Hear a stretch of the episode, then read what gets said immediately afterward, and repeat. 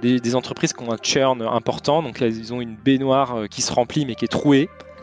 Il y a des boîtes qui ont un churn nul. Bon, bah, c'est des baignoires qui se remplissent mais qui sont pas trouées. Et puis, tu as des boîtes comme Simple et Beau qui visent d'avoir un churn net négatif. C'est des baignoires qui sont pas trouées et dans lesquelles il y a du savon. Donc, plus tu mets d'eau, plus ça mousse, plus ça monte tout seul, quoi. Comment se structure l'hypercroissance? Je suis Romain Collignon, entrepreneur et fondateur du Network 78, un réseau d'entrepreneurs remarquables dans le secteur de la tech et du web.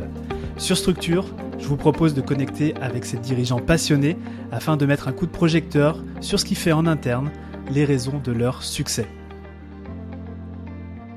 Aujourd'hui, j'ai l'immense privilège de recevoir Alexandre Bonetti, cofondateur et CEO de Simple un service de création de sites internet qui, vous allez le voir, n'est pas tout à fait comme les autres, puisque Simple c'est le service le mieux noté de France, avec plus de 2600 avis clients sur Trustpilot, Google, etc.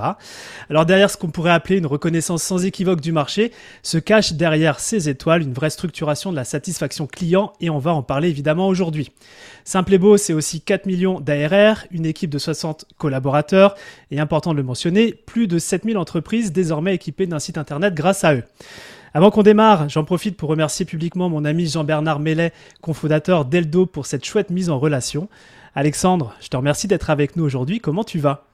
Bah écoute, la pêche, euh, toujours agréable de parler de soi. Donc euh, j'espère que ce sera intéressant. Ah, J'en suis sûr de soi et de sa boîte. et de structuration, ne l'oublions pas. Sûr. bah écoute, je te propose de rentrer dans le vif du sujet euh, et que tu nous parles de, Simple et Beau. Euh, la genèse de, de, de cette boîte. Euh, j'ai cru comprendre que c'était l'histoire de, plusieurs ingénieurs qui souhaitaient entreprendre, mais je voudrais bien l'entendre de, ta voix. Comment ça a été créé? Simple et beau, c'est l'histoire d'un échec. Je vais vous raconter pourquoi, même si c'est bizarre de commencer comme ça. En fait, on a effectivement voulu entreprendre avec deux autres amis que j'ai rencontrés à, à Central Supélec et on a voulu lancer une, marketplace. Euh, c'est un, projet euh, qui n'a euh, jamais marché. Et par contre, pour, pour survivre, entre guillemets, pour mettre du beurre dans les épinards, on s'est mis à faire du freelancing à côté et à créer des sites internet parce que c'était quelque chose qu'on savait faire, qu'on savait vendre. Et, et de fil en ça, Alexandre ça, ça c'était en 2013. Euh, et, en fait, de fil en aiguille, on s'est rendu compte que créer des sites internet, c'était hyper répétitif. Euh, et du coup, vu que c'était pas intéressant, euh, on a décidé de l'automatiser. On est tous les trois passionnés par, par l'automatisation. tout ça pour nous concentrer sur le projet initial, hein.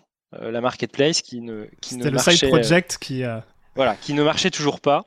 Et en 2015, et ben en fait, on, s'est rendu compte que on avait quand même beaucoup de demandes sur euh, la création et le référencement de sites internet.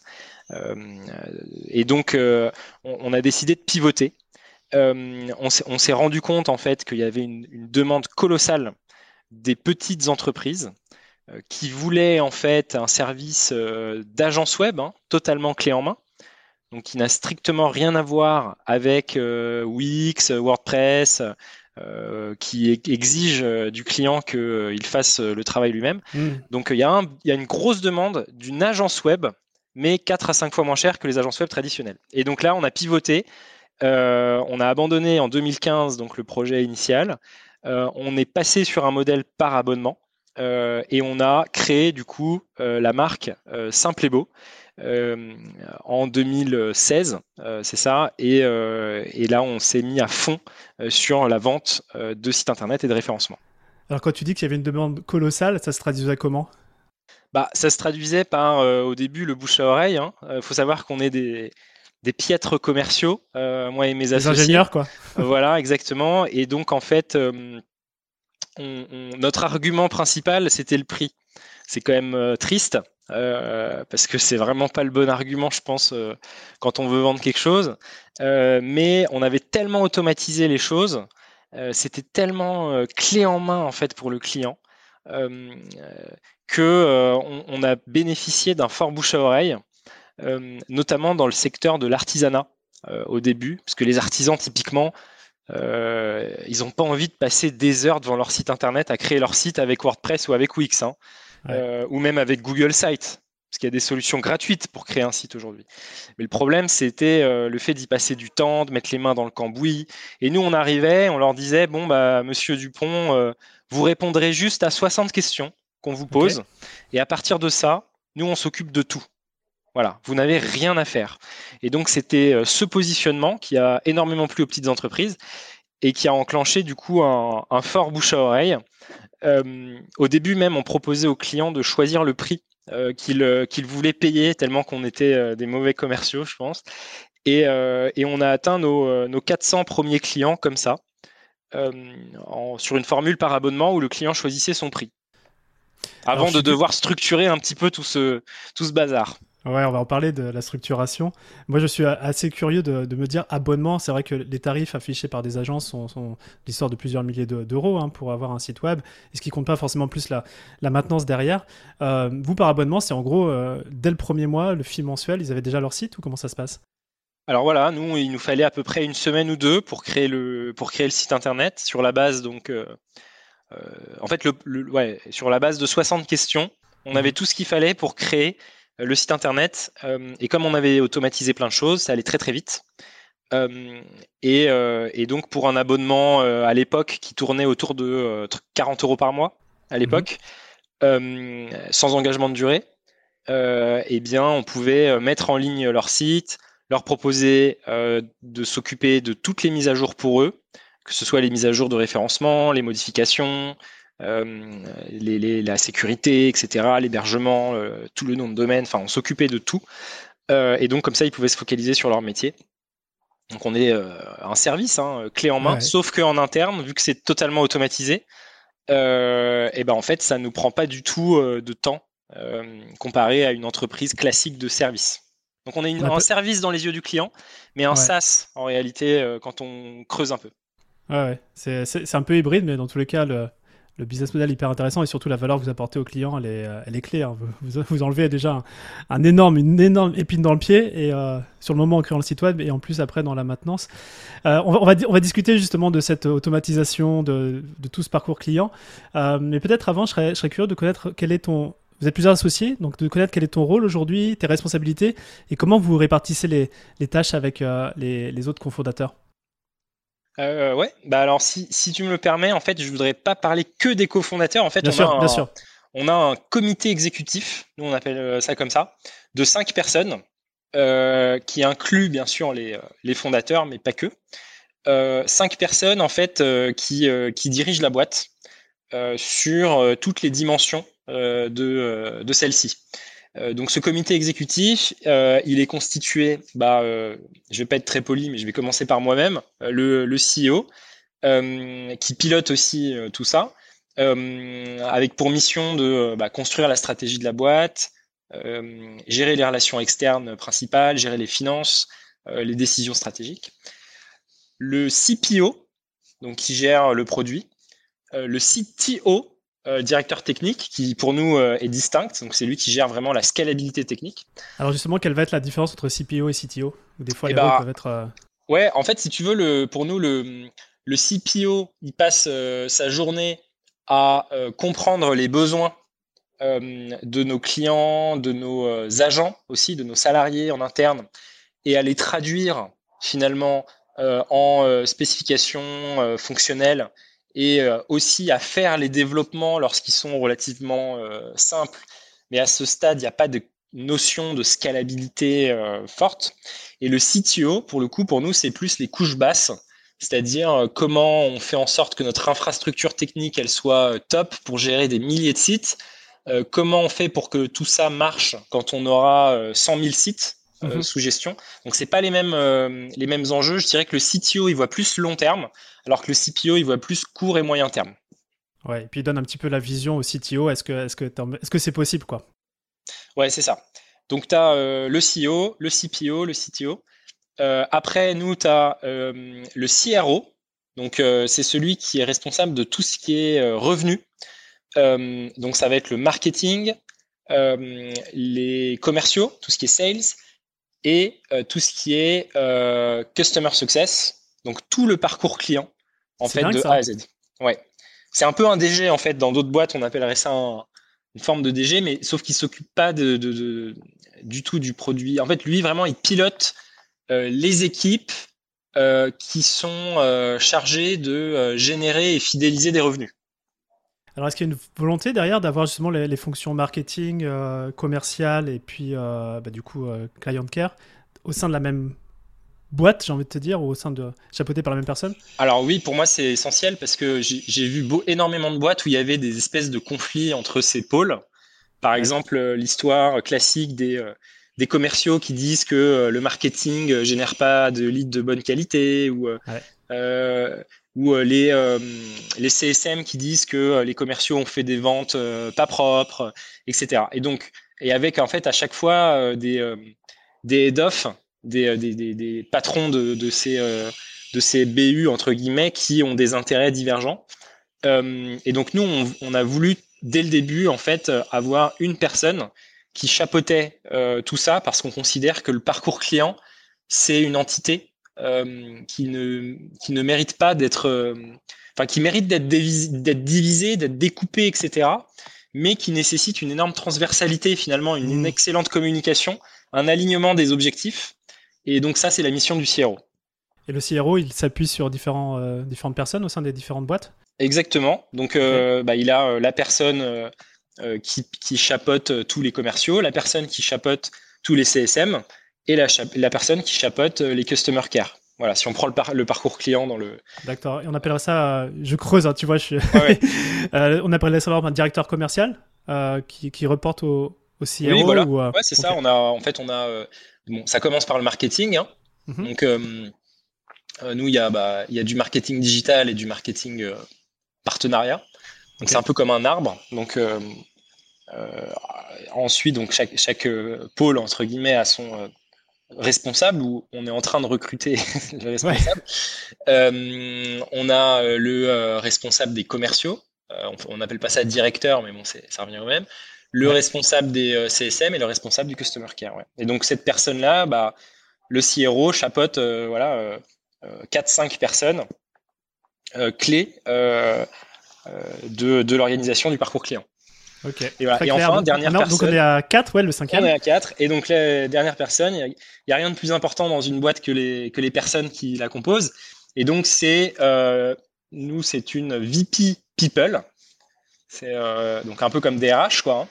Mhm. Euh, qui en fait est responsable de tous les sujets RH, mais aussi qui coach en fait nos managers. c'est un peu un super manager et elle a dans son équipe bah, euh, euh, une RH, un talent acquisition, l'office manager, le responsable administratif et financier. Voilà, donc c'est toutes ces missions un peu transversales. Bon, génial, très clair la structure. Toi, je vois l'organigramme qui se dessine devant mes yeux quand tu partages ça. Et toi, en tant que CEO, donc tu, tu sais toi qui chapeaute le comité exécutif, comment, comment la mayonnaise elle prend avec les différentes euh, personnes? Ouais, alors chapeauter, j'aime pas trop ce terme parce qu'en fait, il y a mhm. une notion de au-dessus. C'est moi qui ai utilisé ce mot, mais j'aurais pas dû. En fait, euh, je, je, chapeaute rien du tout. Hein. Euh, en vrai, on est cinq personnes qui, à échanger. La réalité, bien sûr, c'est que si on a un désaccord, c'est moi qui tranche. mais dans les faits, euh, on a énormément d'échanges, on a des rituels de, communication entre nous euh, pour prendre des décisions collégiales euh, et argumenter plus que chapeauter par, par le CEO. Mais en pratique, ce sont effectivement avec ces personnes-là que moi j'interagis. Mmh. donc j'ai entre guillemets quatre interlocuteurs en interne et, et, j'en aurai d'autres aussi en externe, hein, mais je, prends soin d'avoir exclusivement ces quatre interlocuteurs en interne euh, pour pour pas me retrouver noyé euh, euh, par les interactions. Ok, très clair, hyper clair. je te propose d'aller sur un, autre sujet et, de, parler de taylorisation du parcours client. Alors ça, c'est un terme que tu m'avais partagé quand on a préparé cette interview. Est-ce que tu peux nous, dire exactement, qu'est-ce que pour toi la taylorisation et puis en quoi ça, ça, ça a peut-être amené certains principes clés dans votre structuration de la boîte? Ouais, bien sûr. Bon, alors la taylorisation, c'est un peu une image euh, pas top, euh, entre guillemets, quand on, quand on entend ce mot. Souvent, on pense à l'usine où, en fait, euh, Taylor, en fait, dans ses usines, il a découper toutes les tâches en micro-tâches avec des gens qui faisaient finalement des micro-tâches hyper vite pour améliorer la performance globale d'une usine. Donc c'est un peu transformer l'homme en machine. Donc ça, a priori, ça a un peu une, image mauvaise. mais moi, dans ma, quand, je parle de taylorisation, c'est à l'inverse quelque chose de très bénéfique pour les gens euh, qui composent euh, l'entreprise et aussi pour les clients. Ça consiste en fait à, euh, découper finalement le, parcours client en, étapes euh, qui sont euh, suffisamment larges pour être intéressantes et profondes pour la personne qui les, qui les réalise, mais suffisamment étroites pour que cette personne elle puisse masteriser sa mission. Voilà. Donc, euh, au début, quand on a lancé euh, Simple et Beau, on avait euh, des personnes, enfin moi, puis d'autres, qui faisaient l'intégralité du parcours client. Donc, on faisait la vente, on créait le site, après on faisait le service client, enfin on faisait la technique, on faisait tout quoi pour un client. C'est un passage obligé à ton avis au démarrage? Bah oui, parce que de toute façon on n'a pas les ressources pour faire autrement, donc on fait comme on peut. Et puis petit à petit, euh, on se rend compte. Au début, j'ai essayé de recruter des, euh, des, doubles en fait de moi euh, qui pouvaient faire tout le parcours client parce que je m'étais dit que c'était hyper pertinent d'avoir la continuité, euh, la connaissance du client, etc. Que le client il ait un interlocuteur unique de bout en bout, c'était une super valeur, etc. Mais je me suis rendu compte qu'en fait c'était pas tenable euh, sur le volume, tout simplement parce que on peut pas exceller dans tout. Euh, ou alors il faut des profils euh, euh, hyper chers et, et, et, en fait c'est pas économiquement viable ou alors il faut que le, le, prix soit très élevé donc mm. ce qui a eu du sens petit à petit c'est de découper ce parcours client donc il y a eu une étape 2 où il y avait les commerciaux d'un côté puis les CSM de l'autre donc ceux qui vendent et ceux qui produisent et après on a redécomposer euh, en fait euh, ces, euh, ces, pôles. Par exemple, les CSM sont devenus bah, les CSM qui gèrent l'onboarding et les customer care qui gèrent le post-onboarding, tout ce qui est après la mise en ligne du site.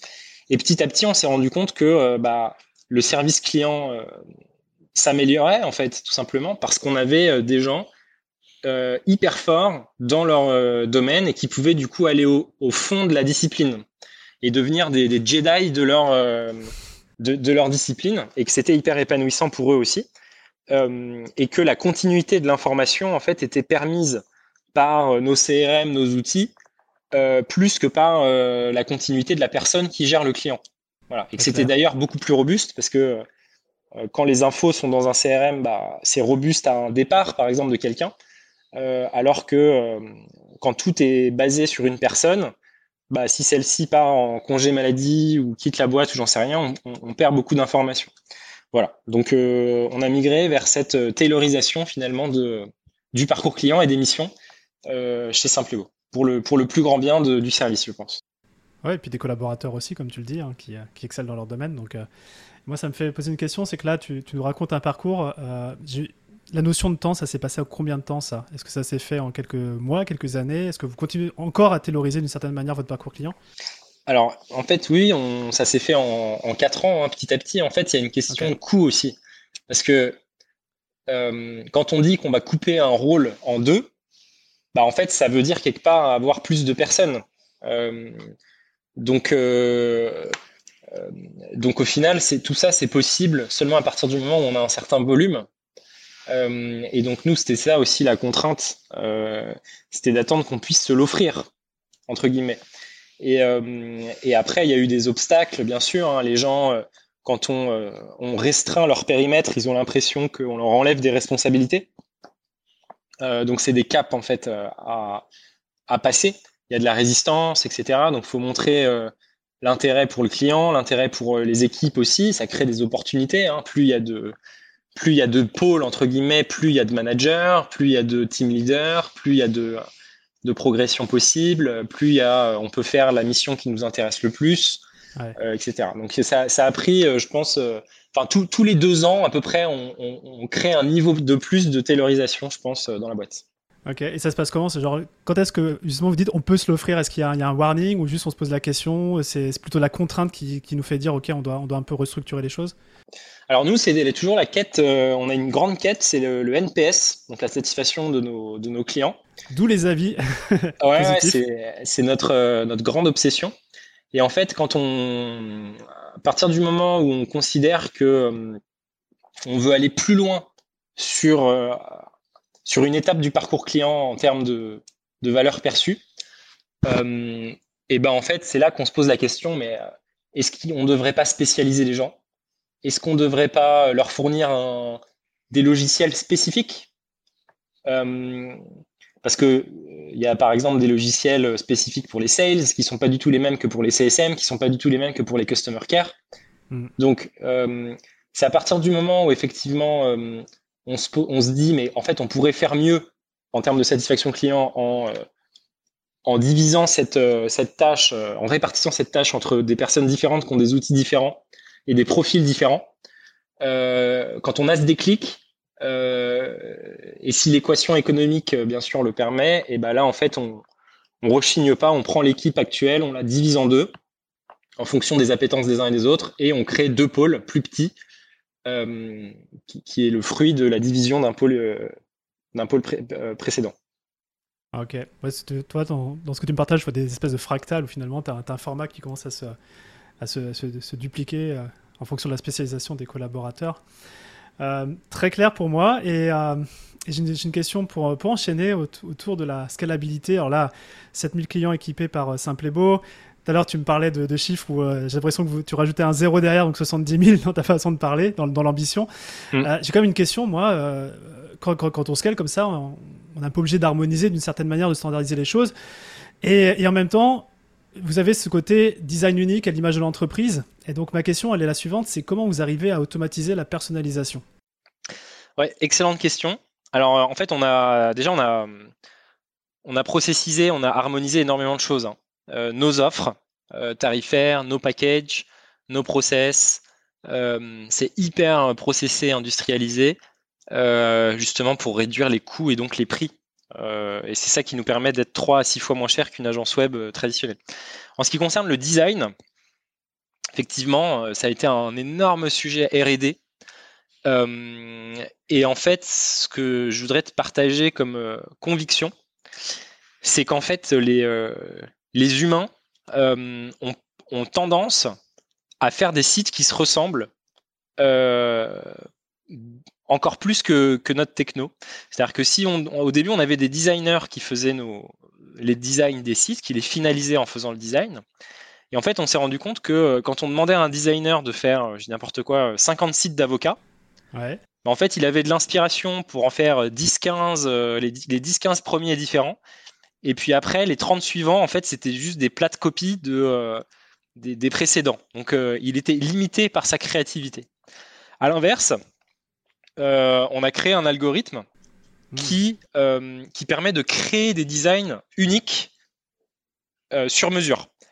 C'est-à-dire qu'en fait, on a, on a défini des règles de design, par exemple des règles de cohérence entre les couleurs, des règles de contraste, des règles euh, de choix aléatoire d'images, semi-aléatoires en fait, d'images dans une énorme base de données qu'on a constituée euh, métier par métier. Et à partir de, cet algo, on génère automatiquement euh, des designs strictement uniques qui sont finalement plus différents que ce que créerait un humain. Voilà. Et donc, quand on a, on a fait un test une fois, quand on a sorti la quatrième version de cet algo, on a demandé à un, de nos designers de créer 15 sites euh, de, plombiers. Et on a demandé à l'algo, à partir du même cahier des charges, d'en créer 15. Et on a demandé à un panel de plombiers euh, lesquels, selon eux, avaient été créés par un humain et lesquels avaient été créés par un robot. Et ben en fait, ils se sont trompés à plusieurs reprises, tout simplement parce que euh, bah, l'humain, lui, il allait un peu toujours sur les mêmes réflexes, les mêmes trucs, alors que l'algo, lui, il n'a pas de préjugés, il n'a pas de euh, voilà, et il va beaucoup plus dans de la diversité euh, si les règles de design sont bien faites. Hmm. Voilà. Donc euh, c'est comme ça qu'on, grâce à des règles, on a modélisé le beau entre guillemets. Ouais, et je me dis, en fait, faites ça pour le site internet, peut-être que votre algo, il peut être complètement utilisable sur. Je, pense aux créatifs, par exemple, les publicités ou ce genre de choses, il y a peut-être des choses intéressantes. Ouais, alors c'est très. Il y, a des, il y a des bases communes, hein, bien sûr, qui pourraient être réutilisables, mais on a quand même fait quelque chose euh, qui est très, euh, très spécifique. Euh, par exemple, on pourrait créer des flyers hyper facilement. On pourrait créer tout support de communication, en fait, qui contiendrait les mêmes données qu'un site internet, mais disposé différemment. Ça, il n'y a, pas de, a pas de problème. Bon, on a décidé de se focaliser sur ce qui génère du, revenu récurrent. Hein. Donc, des choses qui s'hébergent. Quoi. Ouais, ok. Très clair. Alors, on a parlé automatisation, process, d'équipe, alors surtout du comité exécutif. Aujourd'hui, vous avez commencé à trois cofondateurs, c'est ça hein? Ouais. Aujourd'hui, vous êtes 60 collaborateurs. Et j'aimerais te poser la question avec le recul quels ont été, bon, tu en as un petit peu parlé, mais quels ont été les principes phares dans la structuration de votre équipe? Comment a évolué l'organigramme au fur et à mesure euh, de, bah, des, années qui se sont passées là? Euh, C'est vrai que c'est une super question parce que c'est le plus important, hein, l'équipe. Euh, people, people, people. Exactement. c'est comme dans l'immobilier, c'est emplacement, emplacement, emplacement. Bah là, c'est people, people, people.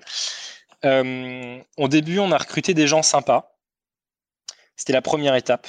Euh, on n'avait aucune compétence en recrutement. Euh, on se disait, bon, euh, avec celui-là, je prendrais bien une bière le soir. Euh, du coup, je vais le recruter dans ma boîte et puis on verra bien si, ça se passe bien ou pas. Au pire, il y a une période d'essai.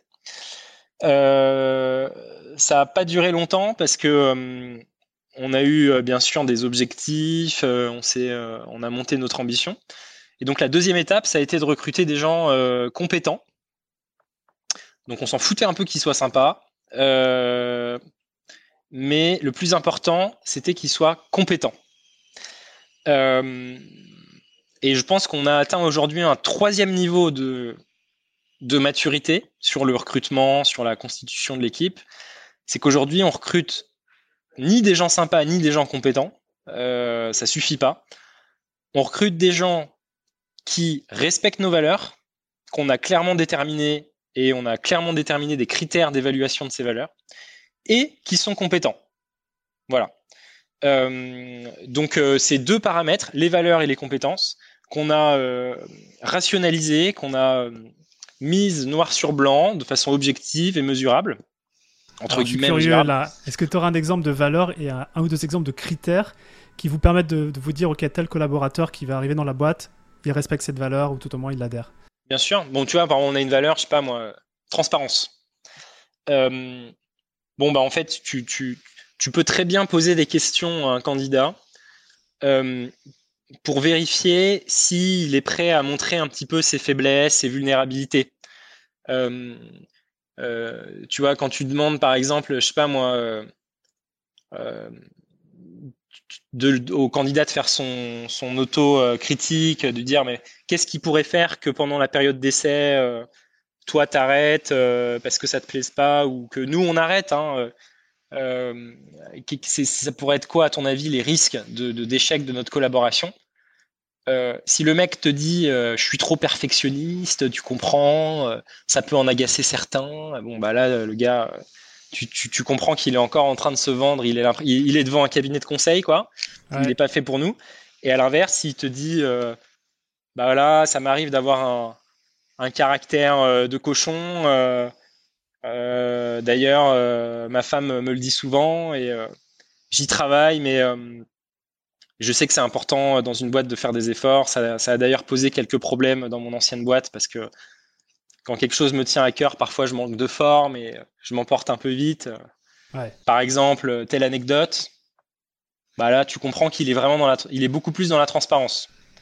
Euh, voilà. Ou alors, euh, on a, je te donne un deuxième exemple, on a une valeur euh, bienveillance. Bienveillance dans le sens, c'est pas être gentil, être bienveillant. Être bienveillant, c'est dire les choses aux gens pour les faire progresser. Et j'ai fait un truc un peu original une fois. Je, je m'étais, euh, je m'étais mis un, un peu de ketchup sur le, sur le bout de la, sur la joue. Mais non.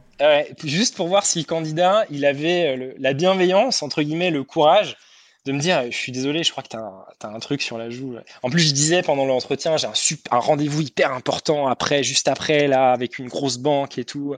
Et en fait, t'en as qui étaient paralysés, qui ne disaient rien, qui n'étaient pas dans cette, cette franchise, en fait, euh, bienveillante.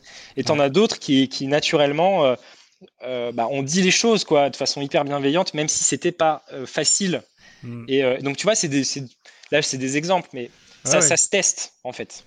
Ok, génial. Puis cet exemple-là en particulier, tu as la transparence et la bienveillance, parce que si le gars ou la, mm. femme te dit ça. Euh, voilà, bon là je suis allé un peu fort dans le, dans le, truc. Mais c'est pas en demandant est-ce que tu es bienveillant, tu vois, ça c'est nul comme test. Ok, donc très clair, départ sympa, après compétent, après euh, sympa, compétent, valeur. Euh, et cet organigramme finalement de, de, trois, de trois cofondateurs à 60 collaborateurs, ça a évolué comment? Est-ce que c'est c'est statique? Est-ce que c'est dynamique? Comment ça se passe? Ouais, ça a beaucoup évolué. Euh, on a fait beaucoup d'erreurs. On a, en fait, ça a beaucoup euh, évolué avec la taille de l'entreprise. Et euh, plus l'entreprise grandit, plus on a créé des organes de, réflexion, de décision. Donc, par exemple, le comité exécutif dont je parlais tout à l'heure, bah, c'est assez récent. La structuration en différents pôles, bah, ça n'arrête pas d'évoluer. Euh, la création, on a créé des postes qu'on a supprimés après. Donc, c'est vraiment un organisme vivant, quoi. Euh, j'ai l'impression. Euh, et ça n'arrête pas d'évoluer avec la création de pôles, la création de rôles transverses. Au début, on voit pas forcément l'intérêt des rôles transverses, d'ailleurs, parce qu'on se voit ça comme un coût. par exemple, on a quelqu'un qui est chargé du sales enablement, comme on dit chez nous. C'est-à-dire que c'est quelqu'un qui forme les commerciaux en continu. Bah, en fait, c'est quelqu'un qui vend pas euh, concrètement. C'est pas vraiment un manager. Euh, mais en fait, on, a pu, on, a pu s'offrir ce, rôle euh, à partir du moment où on avait 10 commerciaux et on s'est dit bon bah si cette personne elle permet d'augmenter de 10% la performance de chacun des commerciaux, bah en fait l'impact il est monstrueux. Et donc plus on grandit, plus on peut s'offrir entre guillemets des rôles transverses, des rôles de management, etc et on peut décomposer finalement le décomposer le l'organigramme en, en, en, sous-pôles euh, en prenant soin d'avoir des rôles transverses comme le CRO pour, euh, pour éviter les, silos quoi. J'aimerais qu'on aborde un sujet euh, donc là, on va sortir un petit peu de la structuration euh, interne. Mais quand on préparait l'interview, tu m'as parlé d'un terme que j'avais déjà entendu parler, qui est celui de la vallée de la mort, euh, notamment dans, le développement d'une boîte. On parle de vallée de la mort entre 2 et 5 millions de CA. je disais ça encore dans un livre de finance qui s'appelle Simple Numbers de, Greg Crabtree, pardon, que je, que je conseille. vous avez, avec Simple Beau, déjà traversé ces, piliers, vous êtes en, en train de les traverser.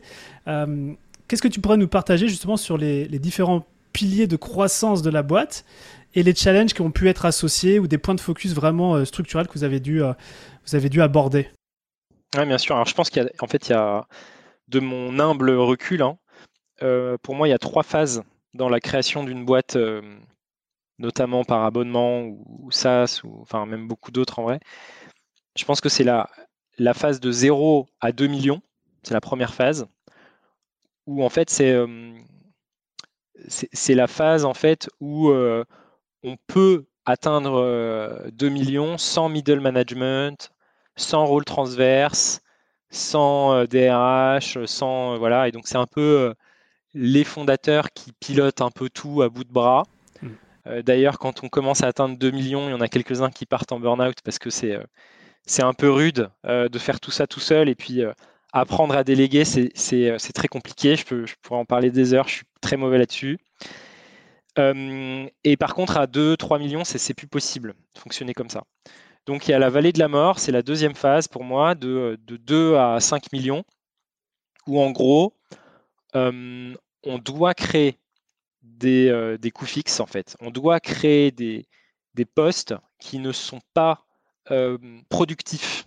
On doit créer du middle management on doit créer des rôles transverses, donc RH, euh, responsable financier, office manager, responsable de la formation. Euh, on doit changer de logiciel pour avoir des trucs plus pro.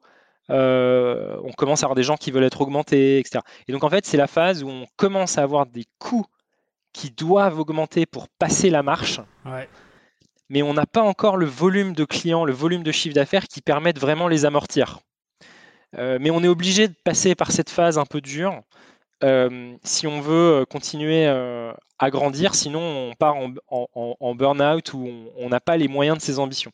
Donc c'est une phase qui est hyper dure entre deux de structuration en fait, hein, entre 2 et, 5 millions pour moi. Et quand on passe les, les 5 millions, et eh ben en fait, tous ces investissements qu'on a faits, ils deviennent moins significatifs comparés à notre chiffre d'affaires et, et on les souffre moins on en souffre moins en fait de ces coûts. Et là, ça devient une zone euh, un peu plus confortable, je pense, pour les, euh, pour les fondateurs, où on a en fait euh, du middle management, ces rôles transverses. La boîte ne dépend plus vraiment de nous pour le run, mhm. pour le, quotidien. Et on peut sereinement, j'ai l'intuition, hein, passer les, les, 5 à 10 millions. Quoi. Mais effectivement, cette phase-là de 2 à 5, elle est hardcore parce qu'il faut investir et puis en même temps on le fait à reculons parce qu'on n'a pas vraiment le chiffre d'affaires pour euh, et c'est pas évident du tout. Alors ça serait quoi pour toi les, conseils que tu pourrais partager? Encore une fois d'expérience hein, euh, pour passer cette vallée de la mort. Est-ce que c'est euh, faire une levée? J'en sais rien. C'est ah, il y a plusieurs écoles. Hein. il y a l'école de la levée, hein, effectivement ça, euh, c'est aussi à double tranchant parce que euh, c'est une étape euh, où, pour moi, il faut, faut, aller doucement, il faut construire, il faut faire des, erreurs. Mais en fait, quand on a beaucoup d'argent, le problème, c'est qu'on on peut faire des erreurs pendant longtemps. Sans le voir. sans, sans, vraiment le voir, ou on peut se le permettre, en tout cas. quand on n'a pas beaucoup d'argent, en fait, bizarrement, on accélère le temps, euh, on prend des décisions plus vite parce que de toute façon, on n'a pas le choix. Donc moi, j'ai plutôt été de, cette école, euh, d'essayer de le faire en autofinancement, quitte à prendre plus de temps. Euh, mais je dis pas que c'est la bonne méthode, hein. je dis que c'était ma méthode. Et, donc, si j'avais des conseils à donner, c'est peut-être de rencontrer beaucoup d'entrepreneurs qui sont passés par cette phase euh, pour euh, discuter des, cas spécifiques de, votre business. Quoi. Et puis peut-être de vraiment faire hyper gaffe au recrutement de rôles euh, qui, qui, ont pas l'air hyper importants, mais en fait le sont. Par exemple, Office Manager. on peut se dire que c'est un luxe, machin. Mais en fait, pas du tout. Qu'est-ce que fait un Office Manager bah, Un Office Manager, pour moi, il libère du temps au CEO. Voilà, c'est c'est bête, hein, mais euh, il, fait en sorte, bien sûr, au début, il, libère du temps au CEO. Voilà, pour moi, c'est un, quelqu'un qui s'occupe de tout ce qui est logistique, tout ce qui est euh, donc les bureaux bien sûr, mais qui peut aussi être à, moitié assistant de direction en fait du, euh, du CEO. et la chose la plus, la plus précieuse, je pense, c'est le temps à cette, pendant cette phase. Et, et l'office manager, c'est pas du tout un luxe quand on veut passer la vallée de la mort. Donc pour moi, recruter un, euh, un ou une euh, office manager euh, un peu plus cher que les prix du marché, ça peut être peut-être le meilleur investissement d'une boîte pendant cette, cette vallée de la mort parce que ça fait gagner du temps au CEO. Voilà. Je pense que c'est un, élément clé. après, il y avait deux, sujets. Tu disais effectivement de, rencontrer peut-être des personnes qui sont déjà passées par là dans le secteur d'activité. Est-ce que tu sens qu'il y a des. Cette vallée de la mort, elle est un petit peu connectée au secteur d'activité dans lequel on est Ou est-ce que de manière euh, structurelle, n'importe quelle entreprise dans, dans, sa, dans sa scalabilité va, va rencontrer des obstacles? Non, je pense que c'est toute boîte euh, confondue. C'est juste le, seuil de 2 millions qui est peut-être un peu décalé dans d'autres boîtes. Hein. Mais je pense que dans le SaaS, ça tourne autour de 2 millions. Peut-être que dans le service, euh, c'est un peu plus haut, parce qu'ils vont facturer peut-être plus. mais ouais, il y a toujours cette phase pour moi euh, du moment où les fondateurs arrivent à, saturation. Quoi. Pour moi, c'est ça l'élément clé. Et ils ont ce dilemme, le fameux dilemme, est-ce que je recrute euh, ou est-ce que je m'augmente? C'est euh, est-ce que je, m'augmente financièrement, mais je continue ma vie de, de forcené, ou est-ce que je recrute pour, pour, pour m'alléger un peu quoi voilà. Et la réalité, c'est que quand on recrute, au début, ça n'allège pas du tout, parce qu'il faut euh, piloter ces gens, les former, les manager, etc. Et c'est seulement quand on a des gens formés, stables, etc., qu'on commence à être allégé. Donc il y a vraiment un moment un peu rude, quoi. Hein. Quand on rentre dans cette phase de structuration, c'est hardcore. Tu, sais, l'enseignement de ça, moi, la première fois où j'ai entendu parler, je me suis dit, ah, ok, en fait, ça arrive à tout le monde. et, c'est, pour moi, déjà, c'était juste hyper rassurant de, de, savoir ça, donc je te remercie d'en avoir parlé. Euh, sur, le, podcast. Tu as, touché là du doigt la, levée de fonds et je pense qu'on peut juste creuser un petit peu parce que euh, je pense que tu es, assez au clair sur le sujet. Puis il y a différentes écoles. Est-ce qu'il faut lever, pas lever? Euh, C'est quoi ton expérience autour de, la, levée, de fonds de manière générale? Alors, nous chez Simple Beau, on a levé très peu d'argent comparé à ce qu'on pourrait faire ou ce, qu'on, ce que font d'autres boîtes qui, qui ont notre, nos revenus. et c'était un choix. Mais euh, donc j'ai pas de jugement de valeur sur le fait de lever ou de pas lever, mais j'ai euh, moi un point de vue euh, personnel en tout cas. donc pour moi il y, a deux, types de projets en fait. Hein. Il y a les projets que j'appellerais à effet de seuil. Ce sont en fait les projets qui doivent atteindre obligatoirement un certain nombre d'utilisateurs pour être pertinents. Par exemple une plateforme d'intermédiation, bah elle est obligée d'avoir des milliers d'utilisateurs, sinon elle sert à rien quoi concrètement. Donc ce type de boîte, qui ne peut pas apporter de la valeur si elle n'a pas atteint un certain seuil, doit lever de l'argent. C'est très compliqué de faire autrement. Hmm. Euh, et puis il y a les autres projets, les projets sans effet de seuil. C'est-à-dire que dès le premier client, en fait, on peut lui apporter de la valeur et gagner de l'argent. Et là, en fait, euh, bah, pour ces projets, on a le choix entre euh, deux stratégies, soit lever, soit pas lever.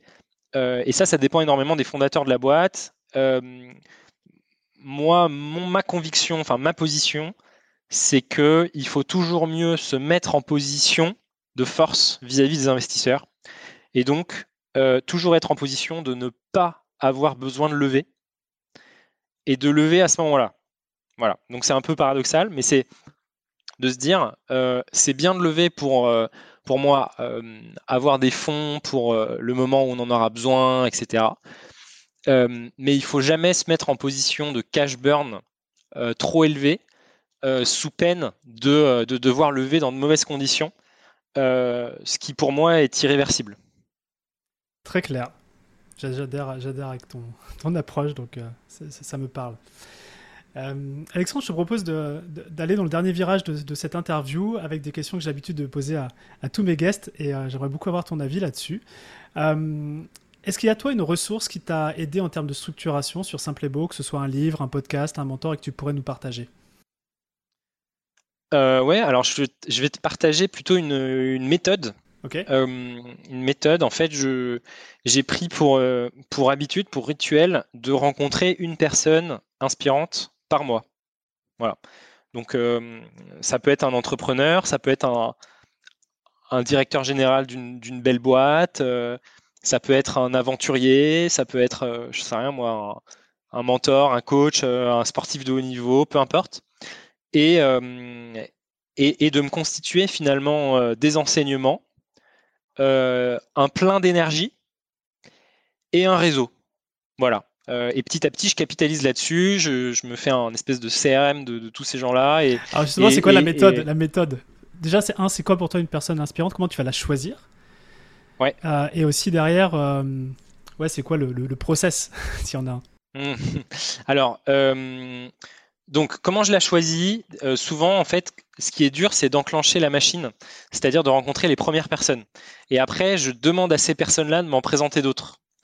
donc, en fait, c'est plutôt d'autres personnes qui les choisissent pour moi, mhm. en toute transparence. Mais pour choisir les premières, bah, moi, j'ai pris un sportif de, de haut niveau, euh, un directeur général et un entrepreneur, quoi.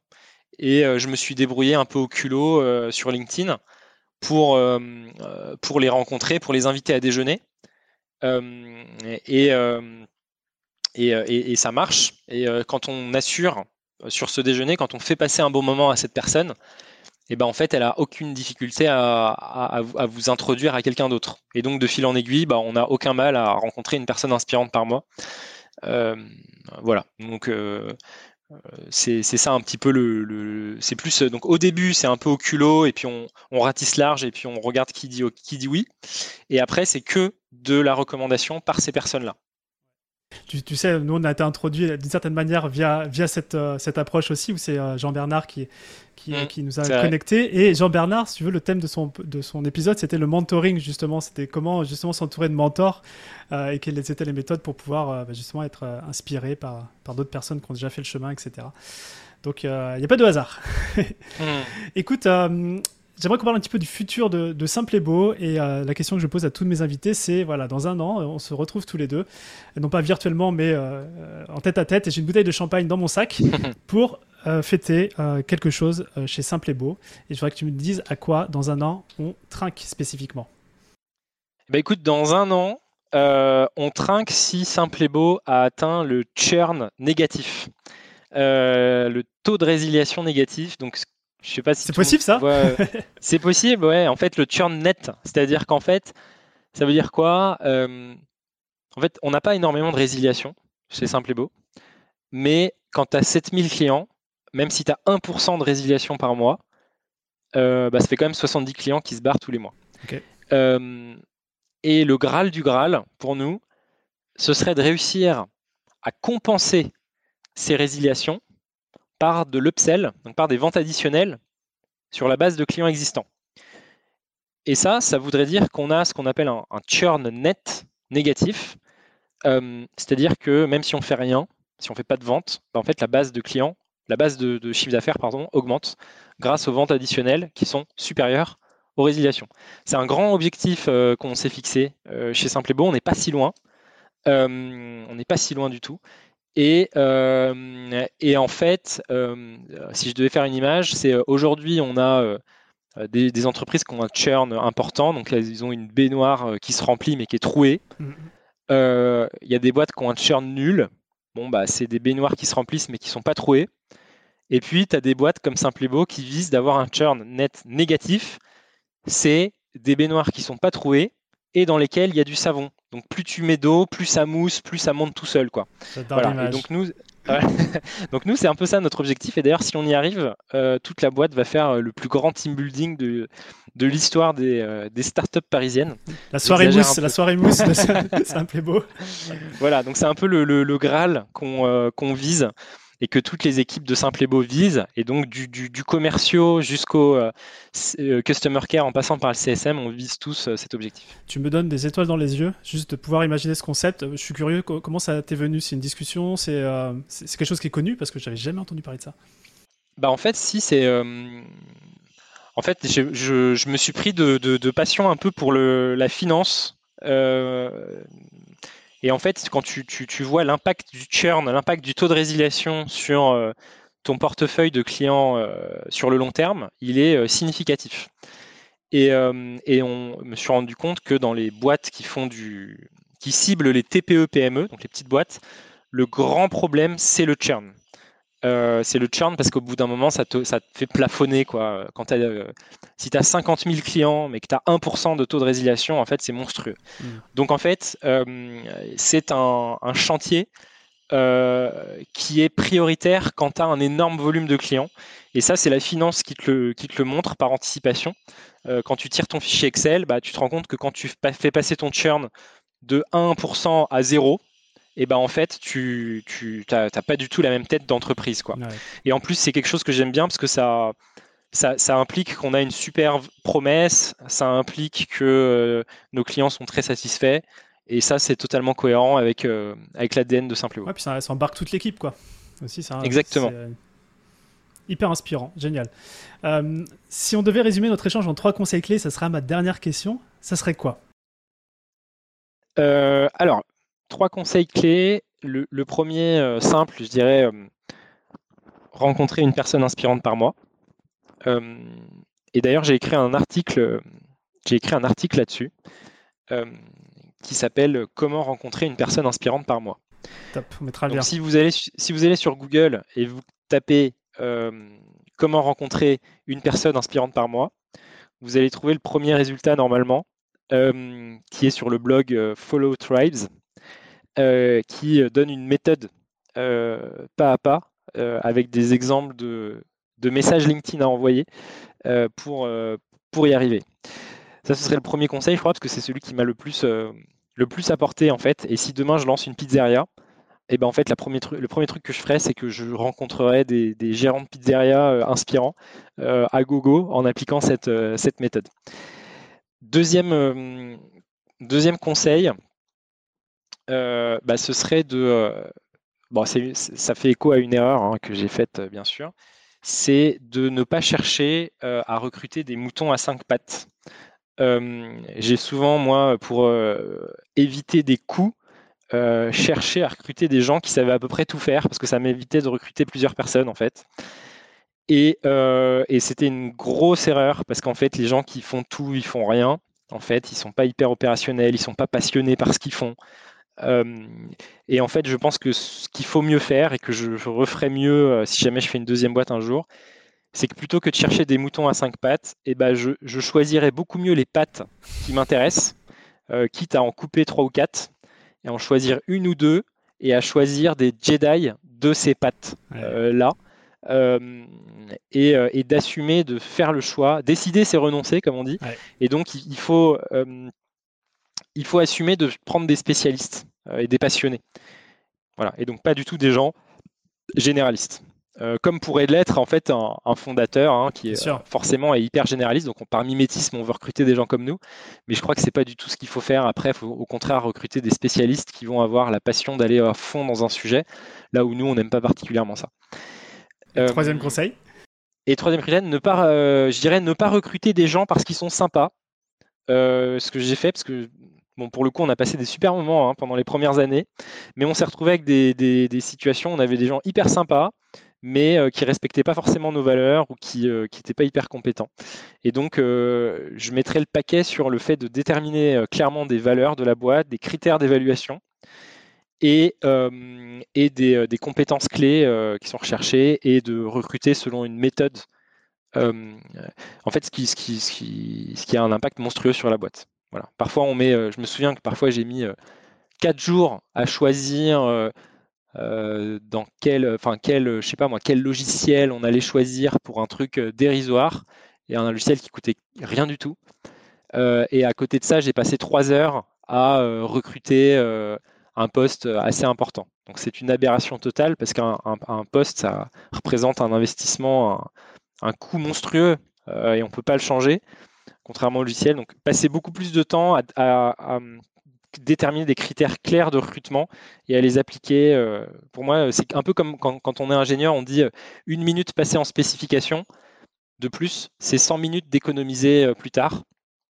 Bah là, c'est pareil. Une minute passée au recrutement, c'est, je pense, 100 minutes d'économiser plus tard. Mieux vaut utiliser sa hache pendant une heure que de taper dans le trou tout, tout, de suite. Exactement. Alexandre, énorme merci pour tout ce que tu euh, nous as partagé euh, à la fois sur, euh, sur Simple et Beau, comment vous avez structuré la boîte, et puis en même temps tous ces détails de tu vois, les erreurs que, que, vous avez fait, les enseignements, etc. C'était une grosse, grosse valeur. Et puis en plus de ça, j'ai passé un excellent moment en ta compagnie. Donc hâte de suivre les aventures de Simple et Beau, de, de, constater, de fêter le, le charme négatif avec toi. je te dis à très bientôt. Ça marche, salut Romain, à bientôt. Salut. Ciao. Bravo, vous avez écouté cet épisode de Structure jusqu'au bout. J'espère que mon guest du jour et ses partages vous ont plu. Si c'est le cas, un petit commentaire sympa avec le fameux 5 étoiles sur votre plateforme podcast préférée, ça serait vraiment top.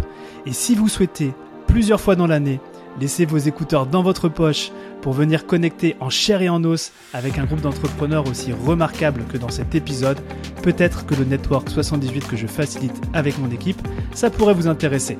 Pour le savoir, envoyez-moi simplement un email à structure.romaincollignon.com et on se fera un plaisir de connecter.